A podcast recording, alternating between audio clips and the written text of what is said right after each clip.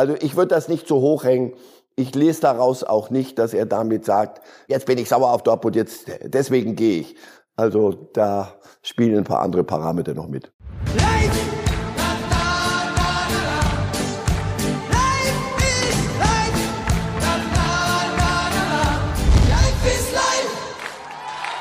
Herzlich willkommen bei Reif ist live. Es sind Tage der Entscheidung, liebe Sportfans. Djokovic, da wurde schon entschieden, er muss Australien verlassen. Haaland, da steht die Entscheidung möglicherweise bald an, ob er Dortmund verlässt. Nachdem man ihn jetzt gehört hat, klingt es ein bisschen danach, zumindest für mich. Bei Lewandowski fällt die Entscheidung, wird er wieder FIFA-Weltfußballer wie im vergangenen Jahr. Wir haben den DFB-Pokal im Programm, denn auch da wird entschieden, ja, wer kommt weiter und darf weiter von Berlin träumen und wer hat ab jetzt in der Woche frei. Und auch der internationale Fußball wird uns beschäftigen.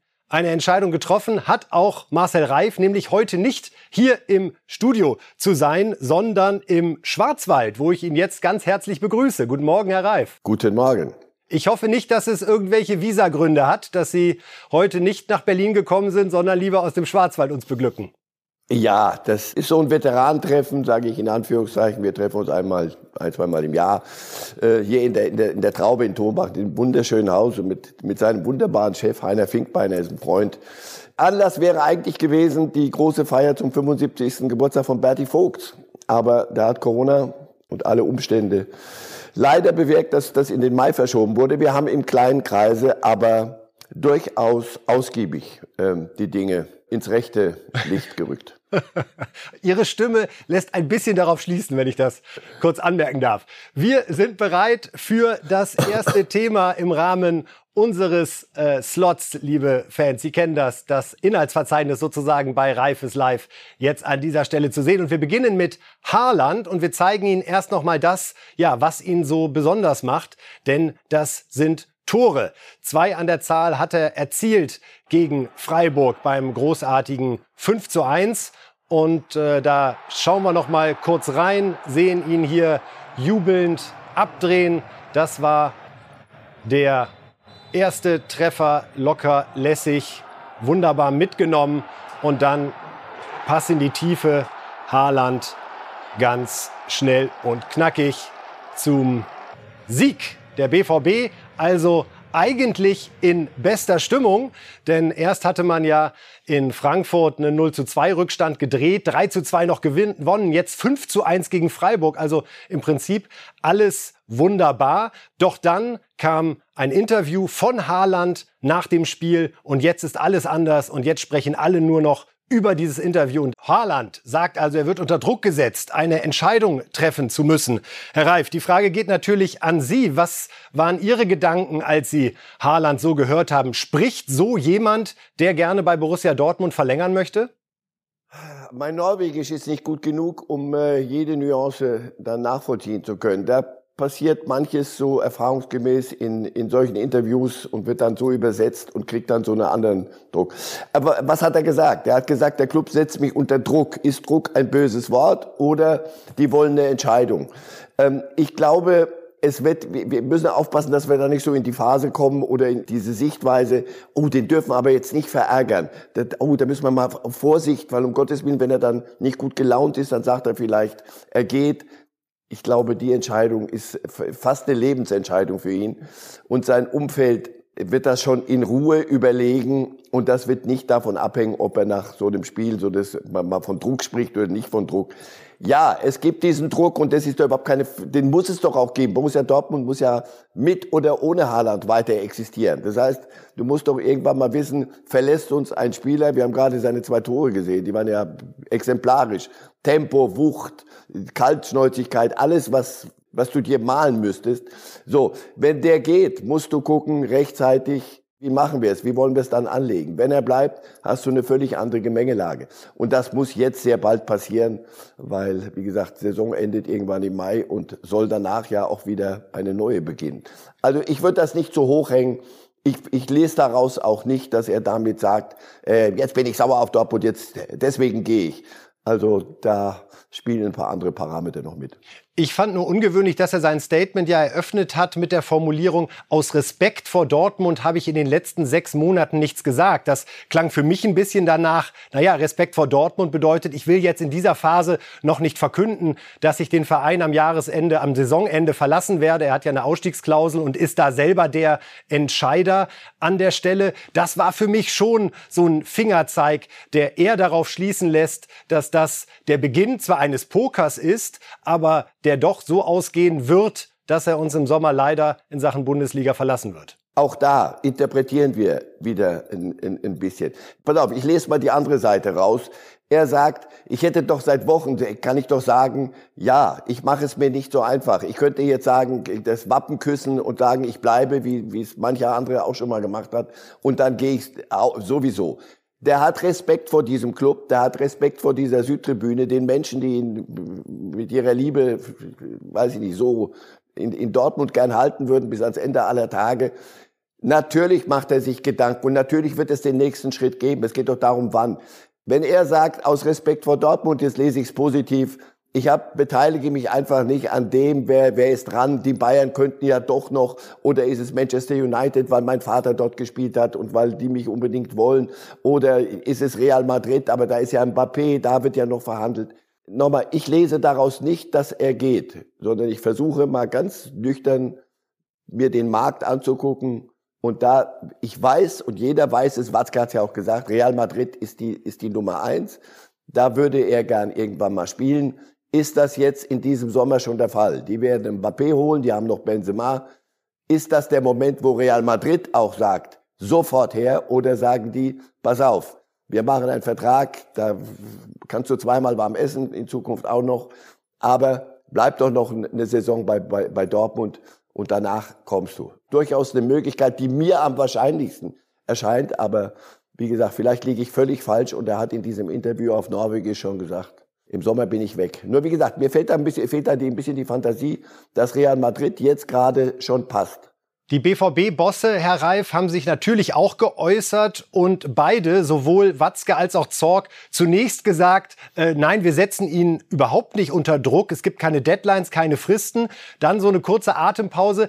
Aber ihm muss natürlich auch einleuchten, dass wir nicht bis Sommer warten können, ehe da Klarheit herrscht. Also ob jetzt Mitte Februar oder Mitte März, aber es klang natürlich schon durch, dass die Dortmunder irgendwann planen müssen, was man ja auch verstehen kann. Das muss doch wiederum auch Haaland verstehen, dass man das jetzt nicht am besten noch in die Transferperiode in den August ziehen kann, um da möglichst gut was rauszupokern.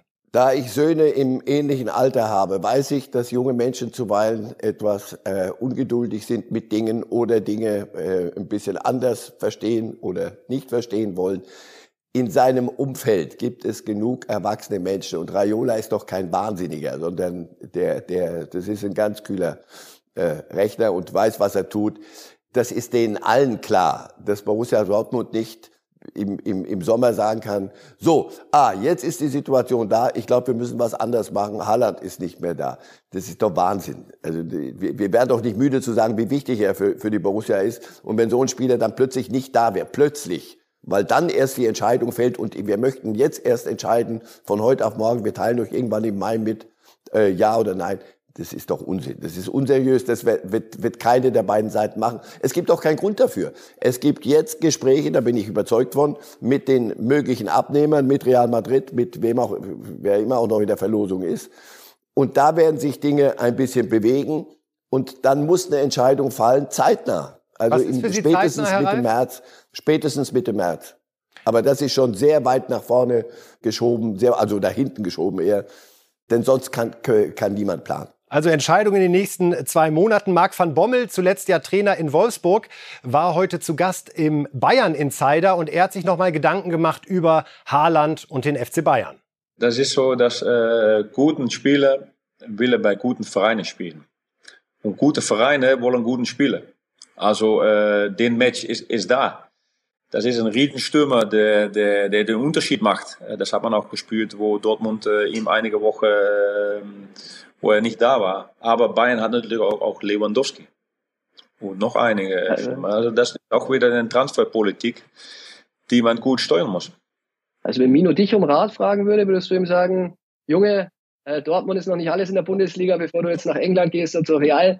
Geh mal bei Bayern äh, und äh, da lernst du noch mal ein bisschen was für den nächsten Schritt. Nein, er hat schon äh, riesigen Auswahl. Äh, also von daher muss der Mino nochmal äh, in seinen Flieger steigen und links und rechts äh, zu die Vereine fliegen. Aber wenn Bayern kein Interesse hat, Bayern hat immer Interesse in guten Spielern. Ob es passt, ist Frage 2. Aber ich glaube, dass die Interesse da ist. Ja, die spannende Frage, äh, Herr Reif, auch Richtung Mino Raiola. Ähm, was glauben Sie, wie sehr trifft er oder berät er Haaland in dieser Frage nach dem finanziellen und inwieweit nach dem sportlich am sinnvollsten? Dazu müsste ich äh, wirklich bei allen Verhandlungen dabei gewesen sein. Aber es ist nicht Raiola allein. Ähm, Haaland hat ein, ein sehr gesundes Umfeld. Da, sein Vater war selber Profi bei Manchester United. Der kennt das Geschäft. Das ist, ähm, der ist ein paar Jahre älter als Vater, liegt in der Natur der Sache. Ähm, da da gibt's den einen oder anderen auch noch, das funktioniert, der ist gut, der wird auch sportlich beraten. Und die haben auch gezeigt, als sie zu Dortmund gingen, dass sie nicht ähm, sofort mit dem, mit dem Speck nach der Schwarte werfen, sondern dass das, die, die sehr gut wissen, was sie tun. Und der nächste Schritt wird ein ganz wichtiger sein. Also irgendwo noch ein bisschen zwischenparken wird nicht passieren. Deswegen, ich glaube, der Junge ist sehr gut, sehr gut beraten. Und dann warten wir mal ab. Genau, wir haben es im Blick, Herr Reif. Sie haben die Deadline jetzt gesetzt, Mitte März. Sie glauben, er bleibt. Ich glaube, er geht. Wir werden es bei Reifes Live natürlich weiter verfolgen. Und man kann keine bessere Überleitung haben zu Lewandowski, als vorher über Haaland zu sprechen, weil die beiden hängen ja doch in gewisser Weise immer zusammen, Herr Reif. Es sind jetzt tatsächlich schon wieder 23 Tore, die Robert Lewandowski in dieser Saison erzielt hat dass man sich das nochmal klar macht. Das hätte in 24 Saisons in der Bundesliga schon gereicht, um Torschützenkönig am Ende der Saison zu sein. Und wir sind jetzt gerade mal bei Spieltag 19. Äh, Lewandowski hat wieder etwas geschafft, was vor ihm nur einer geschafft hat. Auch dieser Name ist untrennbar mit Lewandowski verbunden, nämlich Gerd Müller. Wir können mal schauen auf die Grafik der fünf besten Torschützen der Bundesliga-Geschichte. Und da haben wir Gerd Müller mit seinen 365 auf der 1. Lewandowski hat jetzt tatsächlich die nächste Schallmauer geknackt. 300 Tore. Fischer, Heinkes und Burgsmüller hat er schon lange hinter sich gelassen. Herr Reif, wir sind ja bekannt dafür, dass wir auch immer so ein bisschen Küchenpsychologie betreiben. Was könnte einen Spieler dazu bewegen, seinen Vertrag zu verlängern oder möglicherweise auch zu wechseln? Ich kann mir wirklich vorstellen, dass Lewandowski, wenn er diese Statistik sieht, das war ja wirklich eigentlich der Torrekord für die Ewigkeit. 365 Bundesligatore. Da ist nie auch nur jemand annähernd rangekommen. Lewandowski hat es jetzt schon geschafft, die heiligen 40 äh, zu knacken, indem er 41 Tore in der vergangenen Saison erzielt hat.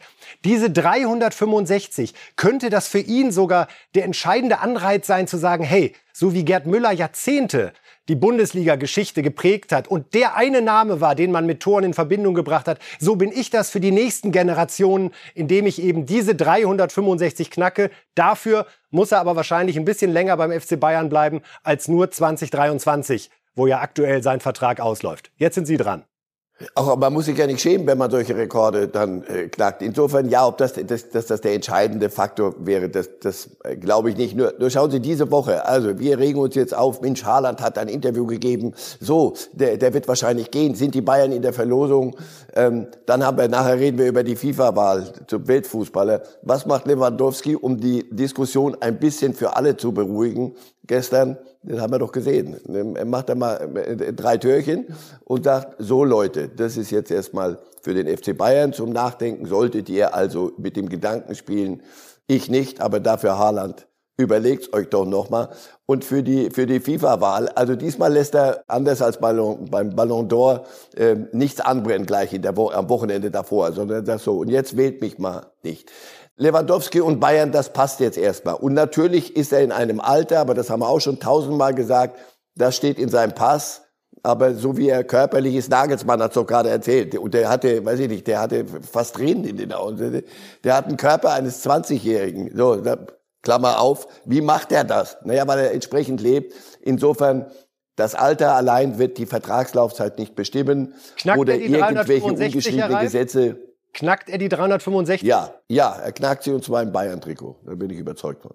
Das ist doch ein klares Wort zu Lewandowski. Lassen Sie uns einmal noch den Blick zurückschwenken. Äh, Der kam 2010 zu Borussia Dortmund und wie sind Ihre Erinnerungen an den ganz frühen Lewandowski? Wann hatten Sie zum ersten Mal das Gefühl, oha, mein lieber Scholli, wo haben die Dortmunder den denn ausgegraben? War das erst, als dann die ganz großen Spiele kamen gegen Real Madrid im äh, Champions League Halbfinale oder auch gegen die Bayern im Pokalfinale? Das war ja 2012 äh, und 2013 der Fall. Wann hat es bei Ihnen Lewandowski Klick gemacht? Aber ganz sicher nicht vom ersten Spiel an, sondern da, da waren, erinnere mich noch, da haben viele gesagt auch, na, also der soll es jetzt sein, ja, beim, beim BVB.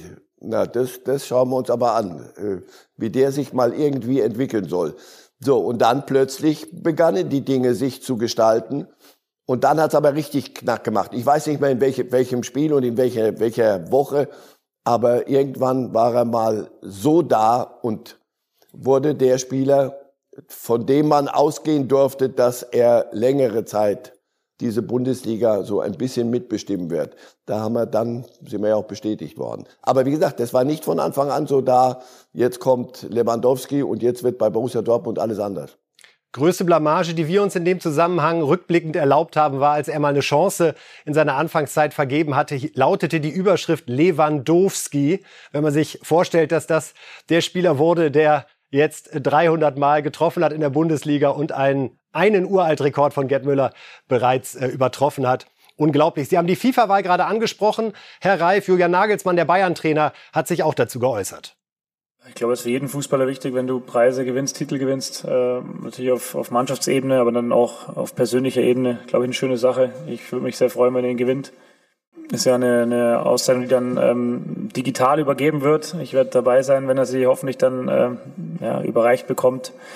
Ich glaube, verdient wäre es. Auch heute habt ihr wieder gesehen, nicht nur die Tore, sondern als Trainer Schossner ein paar andere Dinge auch. Hat viel gearbeitet, hat oft eine sehr gute Position gehabt. Nicht so leicht zu greifen für die beiden Innenverteidiger. Das ist eine seiner großen Qualitäten, dass er einfach selber sehr viele Angriffe einleiten möchte und auch einleiten kann. Ich gewinne am Montag den verdienten Titel. Ja, seine Konkurrenten, Herr Reif, sind Messi und Salah. Bei der FIFA-Wahl wird oh. ja nicht nur von uns ahnungslosen Journalisten abgestimmt, sondern glücklicherweise vorrangig von äh, Nationaltrainern, Fußballern und auch Fans. Ist das eigentlich der gerechtere Titel, der, der wertvollere Titel als äh, der Ballon d'Or, der zwar viel Tradition hat, aber letztendlich nur von uns Journalisten vergeben wird?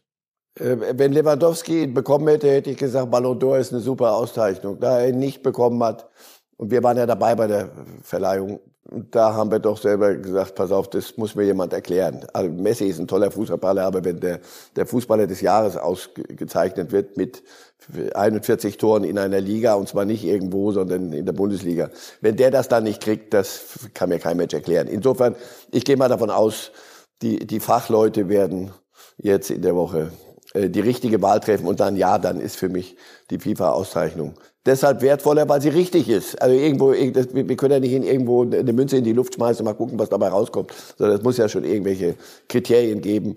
Und Lewandowski erfüllt das eine oder andere. Absolut, das kann man halbwegs so stehen lassen. Wir wollen am Ende des äh, Levi-Blocks noch mal kurz über die Meisterschaft sprechen. Die Bayern äh, haben sich zurückgemeldet nach der Heimniederlage gegen Gladbach und äh, 4-0 in Köln gewonnen. Julian Nagelsmann, der Trainer, hat dann noch mal so ein bisschen Einblick gegeben, dass ihn Dortmund da doch noch ein bisschen beschäftigt. Ja, ich glaube, es war wichtig nach äh, letzter Woche und auch nach dem Spiel gestern von Dortmund, die sehr, sehr gut gespielt haben gegen Freiburg, äh, zu punkten. In der Winterpause aber neun Punkte Vorsprung und dann verlierst du eins und äh, Dortmund kann dann am Freitag vorlegen. Dann ist natürlich so, dass es wichtig für die Tabelle ist, den sechs Punkte Vorsprung wieder herzustellen. Also Thema ist es noch, ja, er, er schaut sich das genau an und hat interessanterweise ja diese Situation beschrieben. Aus neun wurden sechs, dann wurden am Freitagabend auch kurzzeitig mal drei Punkte Rückstand daraus, weil die Dortmunder ja vorlegen konnten. Ich nehme das Wort Meisterkampf eher erst wieder in den Mund bei drei echten Punkten Rückstand. Insofern äh, will ich das gar nicht unnötig vertiefen, Herr Reif. Äh, nur Ihre Analyse, die Bayern sind schon wieder voll da nach diesem Gladbach-Aussetzer? Ja, weil sie gesehen haben, dass die Dortmunder ziemlich voll da waren. Ähm, und zwar nachhaltig. Zwei Spiele nacheinander mal äh, Borussia Dortmund Fußball gespielt. In Frankfurt waren wir alle überrascht, aber das gegen Freiburg. Und das musst du erst mal machen, fünf Dinger. Insofern, die Bayern entsprechend gereizt, entsprechend wach geküsst. Nagelsmann nimmt das zur Kenntnis und die Antwort der Bayern war halt entsprechend. Insofern, ja, bin ich, sollten wir beide auch sagen, lass uns Meisterkampf dann machen, wenn die Bayern wieder mal einschlafen so ein bisschen, oder einzuschlafen drohen ein bisschen und wenn die Dortmunder nachlassen äh, und die Dortmunder weiter so, so durchziehen. Lass uns mal ein bisschen warten, aber das Wochenende hat uns gezeigt, wer die zwei Platzhirsche sind da oben.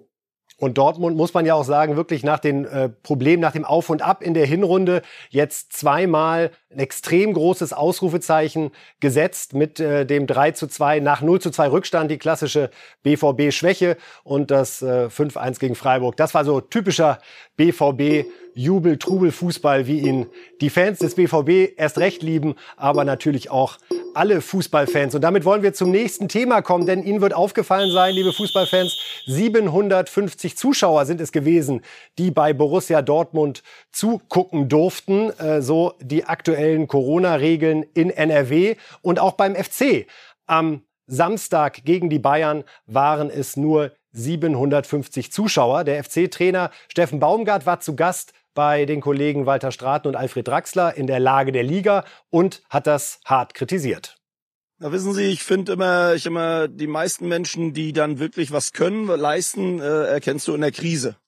Wie du Krisen meisterst, wie du mit Krisen umgehst, wie klar du in Krisen bist und, und da geht's gar nicht, ob wir jetzt mehr Zuschauer oder weniger Zuschauer haben. Ja, wenn ich sehe, dass wir 750 haben, die sitzen alle in einem Block. Also gibt's denn so viele Ansätze, wo ich sage, okay, ich halte vieles für nicht wie soll ich sagen, wenn ich jetzt sage schwachsinnig, bin ich wieder vielleicht so ein bisschen drüber hinaus. Aber ich finde viele Sachen nicht gut, weil mir auch die Begründung nicht gefallen ist. Es ist ja gar keine klare Begründung drin, warum in einem geschlossenen Raum, auch in Köln, ja, 750 sein dürfen und in einem großen Stadion auch 750 sein dürfen. Da geht es gar nicht gegen die einen oder gegen die anderen. Und es geht darum, dass wir aufhören müssen, äh, uns Sachen einzureden, die meines Erachtens nicht da sind. Weil wir haben ein ganz klares Konzept in Köln. Wir waren die Ersten, die 2G äh, eingeführt haben. Wir waren dann auch bei 2G Plus sofort dabei und es gab keine irgendwelche Hotspots nach irgendwelchen Spielen von uns. Auch nicht, wie es gerne gesagt wird, auf dem Weg ins Stadion. Das ist alles für mich nicht erklärbar. Ja, soweit Steffen Baumgart in der Lage der Liga, Herr Reif. Äh, Baumgart spricht es an. 750 Fans in der Kölner Philharmonie, 700 Fans im Kölner Stadion. Können Sie da folgen? bin ich voll äh, auf seiner Seite. Ein bisschen erinnern würde ich ihn aber an ein Spiel, da durften die Kölner 50.000 Leute reinlassen. Und da war das mit der Maskenpflicht ähm, nicht so, wie es sein, sein sollte. Und danach vorzurechnen, wie viele sind davon dann erkrankt. Da gab es Regelungen, die wurden nicht entsprechend ähm, befolgt. Punkt. Aber das ist dann so eine Pseudoregel. Also 750 ist eine absolute Zahl. Denn es geht, es geht doch darum, Corona nicht Vorschub zu leisten, sondern was kann man wissenschaftlich, medizinisch verantworten. Und wenn mir einer sagt, also 750 draußen sind in dem Mögersdorfer Stadion da und genauso 750 in der Philharmonie. Und das ist gefährlich, glaube ich, weil das den Menschen die Nachvollziehbarkeit erschwert. Und Menschen musst du mitnehmen. Es hat keinen Sinn, dass wir das alle zwei Wochen, also so geht's mir wenigstens, alle zwei Wochen kriegst du ein Plus, dann ein Plus weniger, dann ein G, dann drei G, dann das ist nicht, nicht gut. Natürlich muss man sich den Dingen anpassen, aber es muss immer nachvollziehbar sein. Und da bin ich bei Baumgart 750 als absolute Zahl zu nehmen und sagen, das ist mir wurscht, ob ihr da aufeinander hockt in der Philharmonie oder ob ihr in, in einem 60.000 Mann Stadion euch verteilt. Das ist mir, ist das ist nicht gut. Absolut. Herr Reif, noch eine Anmerkung zu dem Spiel. Damals Köln war ausverkauft. Sie haben recht, die Regeln wurden da nicht beachtet. Trotzdem gehört auch dazu, dass keine äh, größeren Infektionsgeschehen sich daraus ergeben haben, wenn man es rein virologisch rückwirkend betrachtet. Die Überleitung ist zum DFB-Pokal, denn auch da hat der erste FC Köln wieder 750 Zuschauer. Wir können mal auf die Paarungen gucken, die uns am Dienstag und Mittwoch in diesem wunderbaren Wettbewerb beglücken. Da ist es der erste FC Köln, spielt gegen den Zweitligisten HSV vor 750 Zuschauern. Rekordkulisse werden wir haben bei St. Pauli gegen Dortmund mit mit 2000 Besuchern und bei Hertha gegen Union, wo insgesamt 3000 Menschen ins Stadion dürfen. Herr Reif, wenn wir sportlich auf diese Paarungen gucken, wir lassen Sie gerne noch ein bisschen gleich wieder stehen. Äh, was ist so das Spiel, auf das Sie besonders gucken? Ist es St. Pauli gegen Borussia Dortmund, wo am meisten Spaß drin steckt, am meisten Pokal, Überraschungscharakter? Ja, das schmeckt am, für, für mich schmeckt das am meisten nach, nach Pokal. Also du hast Dortmund im Moment gerade im, im Hochflug in der, in der ersten Liga und St. Pauli in der zweiten. Und hier, das Schöne am Pokal ist doch das kleinere auf größere Treffen und dann können sich die dollsten Dinge entwickeln an so einem Abend. Aber die Erfahrung der letzten Jahre lehrt einen, ja, das passiert dann doch am Ende selten. Also die Großen setzen sich in der Regel durch. Wenn ich jetzt alles, was ich jetzt im Täschchen hier habe, setzen müsste, würde ich das nicht auf Borussia Dortmund schmeißen, wenn die in St. Pauli, gegen St. Pauli spielen müssen. Also da ist es nochmal so wie, weiß ich nicht, vor gefühlt 100 Jahren. Passt mal auf, Freunde, da dort halbwegs unbeschadet rauskommen, wird nicht so einfach. Ja, das ist mal. Hertha so. gegen Union, Herr Ralf? Hertha gegen Union leidet genau. natürlich brutal jetzt unter den Zuschauereinschränkungen. Was wäre das für ein Derby? 75.000 im Olympiastadion hier, Stadtderby ums Viertelfinale. Spielt das in die Karten eher sogar Union, dass sie da im leeren, weitestgehend leeren Olympiastadion antreten dürfen? Den spielt vor allem in die Karten, dass sie einen guten Fußball spielen zurzeit. Und die Hertha mit, mit vielen Dingen äh, noch im, sagen wir es positiv, im Umbruch sich befindet. So, da, also das Spiel hat natürlich sehr viel innerberliner Bedeutung. Da geht es um die Berliner Stadtmeisterschaft und in der führt, wenn man das so tabellarisch nimmt, wenn ich nicht irre, Union im Moment. Und das wäre dann nochmal so ein Hieb zum Ende der Saison, das wäre, oder beim letzten Treffen, das wäre für, für Hertha keine, keine gute Entwicklung. Insofern, ja, das ist spannend. Das Spiel will man sich auch ansehen. Wir werden es in der nächsten Reifes Live-Sendung am Freitagmorgen um 8 Uhr genauestens besprechen. Hier sind wir noch lange nicht am Ende. Wir steigen jetzt ein in den internationalen Fußball und gucken uns erstmal schöne Szenen an von Paris gegen Stade Brest. Dort gab es einen 2 zu 0 Sieg. Und das Spiel hatte zunächst ein schönes Highlight von Donnarumma, der hier mal kurz, man sieht es in der Zeitlupe, zeigt, wie man als Torwart auch agieren kann, wenn man eine coole Socke ist. Und dann Mbappé, der die Führung für Paris erzielt. Ganz typische Bewegung von ihm, zieht dann ganz kurz schnell nach innen und durch die Beine Innenpfosten rein. So macht er es bei seiner, wir gehen mal alle fest davon aus, Abschiedstournee bei Paris, bevor es dann im Sommer wahrscheinlich zu Real Madrid geht. Das war also die 1-0-Führung für Paris.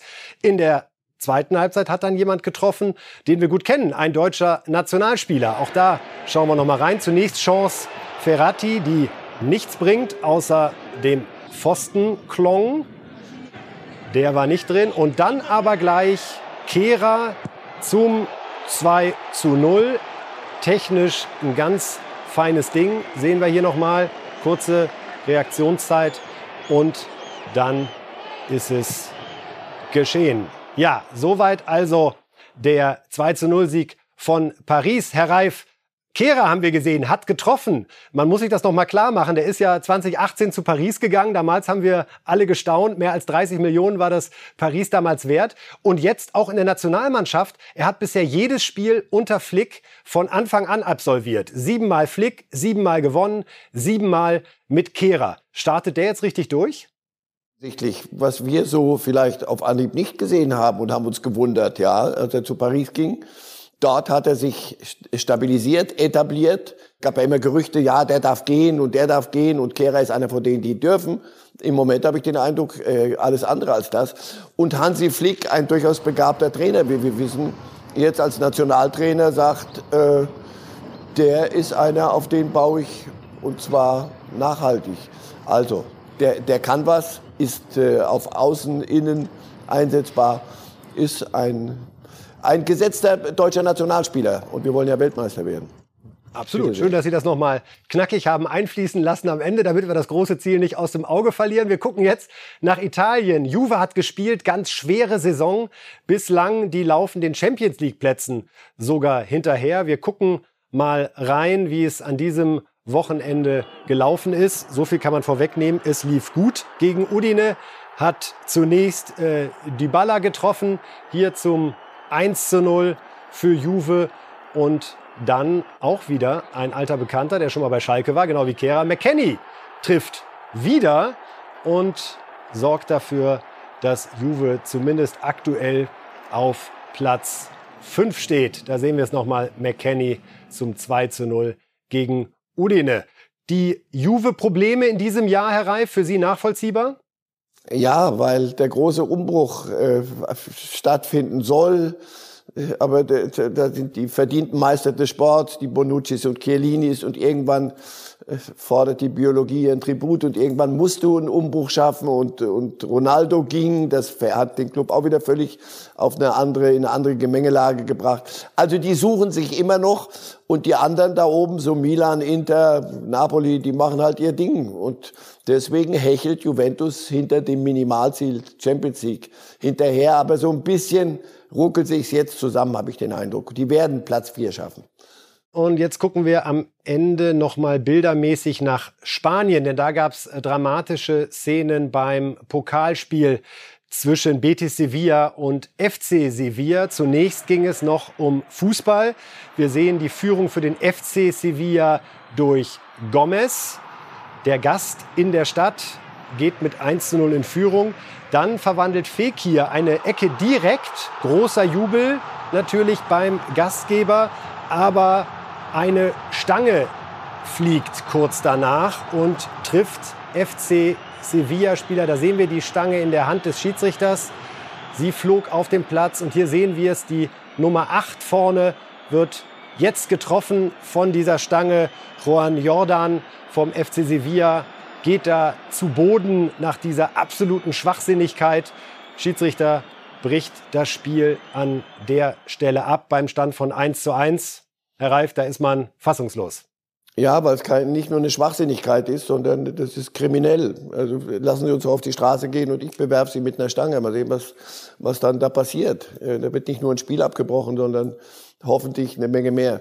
Also das ist, äh, weiß ich, der erste Impuls ist, für irgendwas muss Corona gut sein. Dann, dann macht die Stadien leer, damit solche Leute wegbleiben. Aber das ist natürlich Unsinn. So, so jemand muss aber bitte so bestraft werden, wie es ganz normal auf der, wie gesagt, auf der Straße gelten würde. Und nicht der, der Ayas Stadion, Emotionen, das muss man doch verstehen.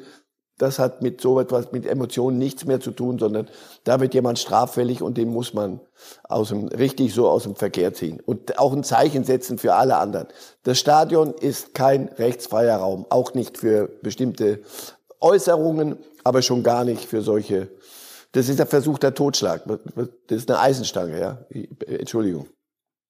Gucken wir jetzt noch nach England. Dort hat es das Spiel gegeben zwischen Man City und Chelsea. 1 zu 0 hat Man City gewonnen und anschließend haben sich beide Trainer, Thomas Tuchel und Pep Guardiola, in der Pressekonferenz geäußert. Wir hatten nicht genug Chancen bei den Ballgewinnen, bei den Möglichkeiten, die wir hätten haben können. Wir hätten viel mehr Chancen haben können, wenn wir mit besserem Timing und Präzision gespielt hätten.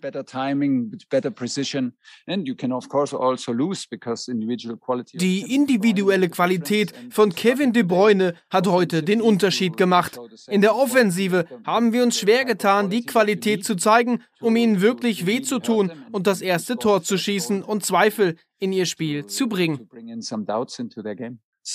Der Wille und das, was wir versuchen wollten, obwohl wir wussten, wie schwierig es ist, war fantastisch.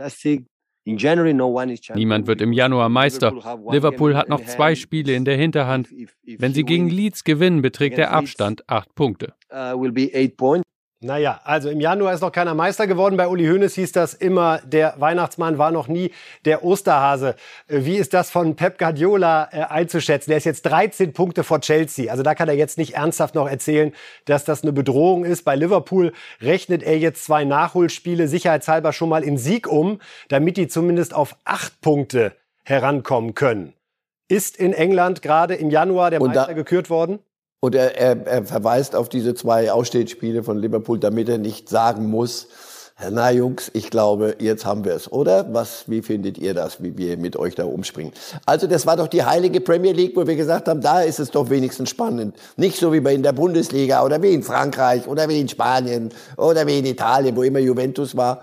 Italien Sonderfall. Aber äh, jetzt ist es auch die Premier League. Manchester City ist eine Maschine, die, die gut geölt funktioniert Guardiola aus jeder Pore kommt selbst, na nicht, gar nicht böse, nicht Selbstzufriedenheit, sondern die Gewissheit, jetzt habe ich aus den Multimillionen, aus der fast Milliarde, die ich irgendwann mal investieren durfte, wurden auch Spieler verkauft, also nicht netto, aber brutto.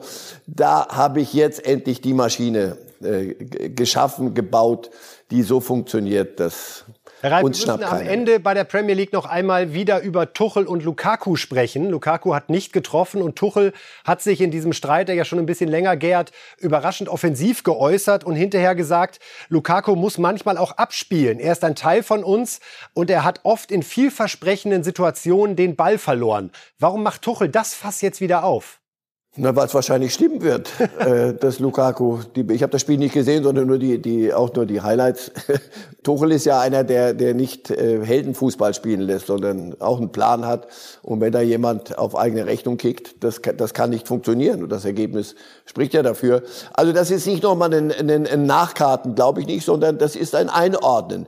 Tuchel äh, kenne ich viel zu lange und wir alle das ist ja keiner, der über Wohlverhalten und komm, jetzt muss ich aber gucken, dass Lukaku gut gelaunt ist, sondern äh, Fußball spielen lässt, sondern mit einer klaren Idee. Und da ist Lukaku ein Teil.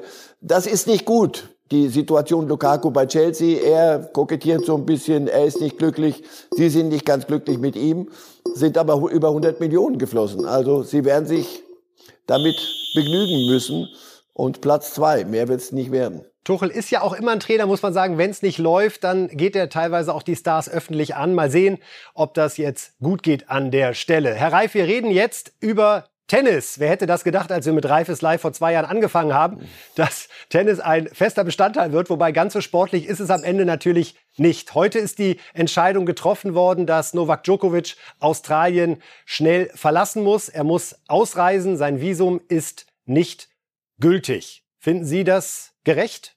Nach allem, was ich an, an Kriterien gehört habe und warum es so und nicht anders sein konnte, äh, ist es so, wie es nicht anders sein kann. Die Welt wird sich trotzdem weiterdrehen. Es wird auch irgendwo noch Tennis gespielt werden. Aber es kann nicht sein, dass jemand nicht mit gültigen und, und äh, valablen Ausnahmekriterien irgendwo einreisen will, nur weil er die Nummer eins im Welttennis ist. Dass das so lange sich hingezogen hat und wir jetzt, glaube ich, die dritte Sendung darüber auch sprechen, ist mir ein Rätsel, wirft kein gutes Licht auf die australischen Behörden, die untereinander offenbar auch nicht so fürchterlich kommuniziert haben. Aber nochmal, es gibt bestimmte Dinge, die musst du erfüllen. Und gerade in einem Land mit so, mit so klarem Lockdown, wie, wie Australien ihn hatte, mit so rigorosem oder noch hat, kann es nicht sein, nur dass damit einer Tennis spielen kann, setzt du Dinge außer Kraft. Das, das würde kein, wir haben vorhin darüber geredet, die Menschen müssen Dinge nachvollziehen können. Das, das kann, hätte kein Mensch nachvollziehen können. Insofern ist das für mich der Vollzug einer unvermeidbaren Entscheidung. So wie auch viele Menschen ja die harten Regeln in Australien nicht nachvollziehen können. Wir wollen jetzt einmal schalten nach Melbourne zu unserem Kollegen Sebastian Kaiser, der seit einer Woche aus Melbourne für uns berichtet. Ja, wie ist der letzte Stand, Sebastian? Was weiß man über Djokovic? Wo hält er sich gerade auf und wann wird er das Land verlassen? Er wird 12.30 Uhr deutscher Zeit das Land verlassen in Richtung Dubai und von da aus dann den Weiterflug nach Belgrad antreten. Zurzeit wird er schon auf dem Flughafen sein, gehen wir zumindest davon aus. Er ist also hier rausgebracht worden aus dem Gebäude, wahrscheinlich sogar durch den Vordereingang. Leider können wir vieles, aber wir können uns leider noch nicht zerteilen und um beide Ausgänge kümmern. Deswegen, ja, hier hinten ist er jedenfalls nicht rausgekommen und äh, er wird so schnell wie möglich, das besagen die australischen Gesetze, abgeschoben und das passiert unserer noch heute Abend. Du stehst jetzt da vor der Garage, wo viele vorhin damit gerechnet hatten, dass er rauskommt. Er ist jetzt also Richtung Flughafen oder unterwegs oder ist schon am Flughafen. Gibt es denn jetzt eine Begründung des Richters, warum das Visum von ihm annulliert worden ist? Nein, die gibt es noch nicht. Ähm, der Richter hat in seiner ja, Urteilsbegründung kann man jetzt so nicht sagen, aber als er das Urteil verkündet hat, gesagt, dass das ein paar Tage dauern wird, äh, die zu schreiben und die äh, zusammenzustellen. Und deswegen rechnen wir im Grunde genommen erst Mittwoch, Donnerstag mit der Begründung des Richters in Australien. Das haben wir ja in der vergangenen Woche gesehen oder in dieser Woche gesehen, malen die Mühlen äh, rechtlich gesehen besonders langsam. Hat denn Djokovic selbst sich mittlerweile geäußert? Ja, Novak Djokovic hat sich geäußert. Er hat eine Pressemitteilung rausgeben lassen über seine Anwälte. Darin sagt er, dass es ihm natürlich eminent leid tut, hier nicht spielen zu können bei seinem Lieblingsturnier, das er neunmal gewonnen hat. Ihm tut vor allem auch leid, dass auf ihn die Aufmerksamkeit der letzten Tage und Wochen gerichtet war und demzufolge das Turnier in den Hintergrund getreten ist und die Australian Open da relativ wenig Publicity im Vorfeld begonnen, äh, bekommen haben. Die beginnen ja morgen schon am Montag und äh, das hat ihm extrem leid getan und er bedankte sich nochmal bei seiner Familie, bei seinen Fans, bei Serbien und hofft, dass er irgendwann zurückkehren kann. Aber das sieht schlecht aus, weil ja mit diesem Urteil eine dreijährige Einreisesperre verbunden ist. Aber er akzeptiert auch das Urteil, das hat er auch ganz klar gesagt. Es gibt keine weitere Aktion seiner Anwälte gegen dieses Urteil. Und insofern, er hat sich die Niederlage eingestanden und ist deswegen auch jetzt auf dem Weg in die Heimat. Sebastian, das ist spannend, was du gerade noch sagst. Diese möglichen drei Jahre Einreiseverbot. Ist das auf jeden Fall so? Heißt das, dass er also auch die nächsten drei Jahre nicht die Australian Open spielen kann, selbst wenn er sich impfen lassen sollte oder Corona wirklich zu einer Grippe wird und Einreisebestimmungen gar nichts mehr mit Corona zu tun haben in den nächsten Jahren? Man sagt ja immer, nichts wird so heiß gegessen, wie es gekocht wird. Und ich kann mir vorstellen, dass in dieser Sache, auch wenn das jetzt aktuell das australische Gesetz ist, der letzte Satz noch nicht gesprochen ist. Also ich kann mir durchaus vorstellen, dass alle Seiten, wenn sich die Wogen jetzt mal ein bisschen geklettet haben, in den nächsten Wochen, in den nächsten Monaten nochmal irgendwie zusammensetzen oder zusammenschalten, wie auch immer, und darüber reden, was möglich ist, dass Novak Djokovic im Januar 2023 hier in Melbourne spielen kann. Ich glaube, fürs Tennis wäre das eminent wichtig, aber natürlich steht felsenfest äh, oder ist felsenfest klar, es darf keine Extrawürste für irgendwelche Menschen geben. Vor dem Gesetz sollten alle gleich sein. Und wenn andere nach drei Jahren erst wieder einreisen dürfen, dann muss das natürlich auch für einen Novak Djokovic gelten. Andere Möglichkeit ist, dass Australien die Einreiseverordnungen verändert und dann alle Menschen vielleicht gleich vernünftig behandelt, was die Einreisethematik betrifft. An der Stelle, Sebastian, vielen Dank an dich. Du hältst uns weiter bei Bild Live, Bild.de, Bild Zeitung, alles, was wir zu bieten haben, auf dem Laufenden. Jetzt wollen wir direkt rübergehen nach Belgrad, nach Serbien. Dort ist Matthias Marburg, unser Kollege, und kann uns mal einen kurzen Eindruck geben, wie die Entscheidung, Djokovic muss ausreisen, in seiner Heimat aufgenommen wurde. Bitte, Matthias. Ja, ich stehe hier direkt vor dem äh, Restaurant der Familie von Novak. Man sieht da auch hinten im Hintergrund ein, ein gebäudehohes Poster, Novak, the greatest ever, der größte aller Zeiten. Und so wird er hier auch gesehen. Und man sieht das wirklich als Majestätsbeleidigung, was, was in Australien mit dem Mann passiert hat, äh, passiert ist. Ähm, das kann man daran erkennen, dass sich selbst der Minister, der, der Präsident Alexander Vucic heute Morgen schon geäußert hat. Der wurde nach dem Kirchgang von ähm, Journalisten belagert und er hat sich dann wirklich sehr, sehr deutlich geäußert, hat gesagt, das ist eine unglaubliche Schande, was das Gericht äh, gemacht hat, dass es zehn Tage gebraucht hat für ein Urteil, das schon von vornherein festgestanden hat. Und ähm, Novak ist ein Held für alle, für alle Serben und er kann erhobenen Hauptes aus äh, Australien ausreisen und er wird hier jederzeit willkommen geheißen. Ähm, die Serben lieben ihn und er soll bitte möglichst schnell zurückkommen. Dann habe ich einmal ganz kurz in die Online-Ausgaben der Zeitung geguckt. Die überschlagen sich tatsächlich mit äh, in, in, in, in Krassheit, wenn es das Wort überhaupt gibt. Also die einen schreiben, es sei der Skandal des Jahrhunderts. Schande ist das Wort, das über, überall auftaucht. Das ist also äh, rhetorische Abrüstung ist aus Serbien in den nächsten Tagen nicht wirklich zu erwarten.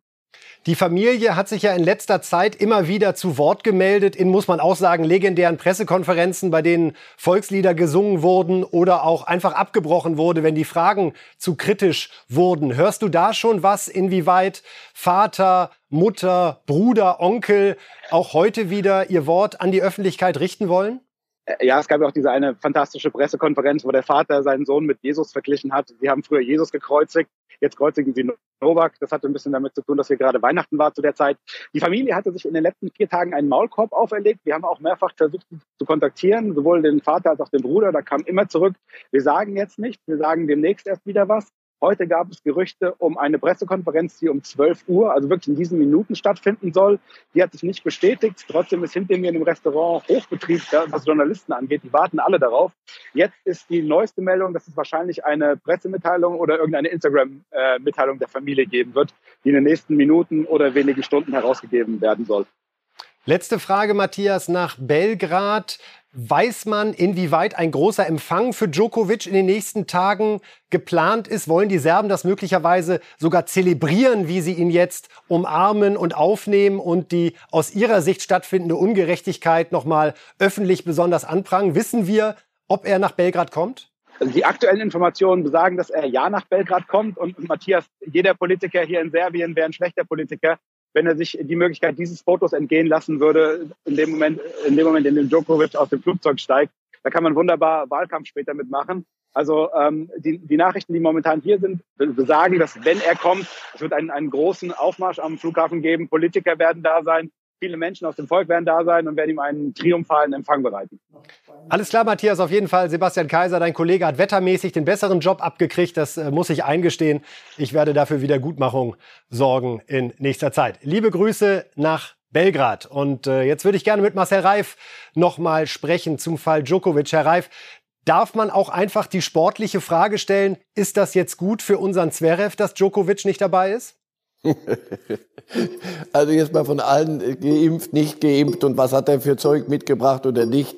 Er ist äh, die Nummer eins im Welttennis und wenn die nicht mitspielen kann, ähm, kann die Nummer zwei, drei oder vier mit ein bisschen mehr Hoffnung ins Turnier gehen.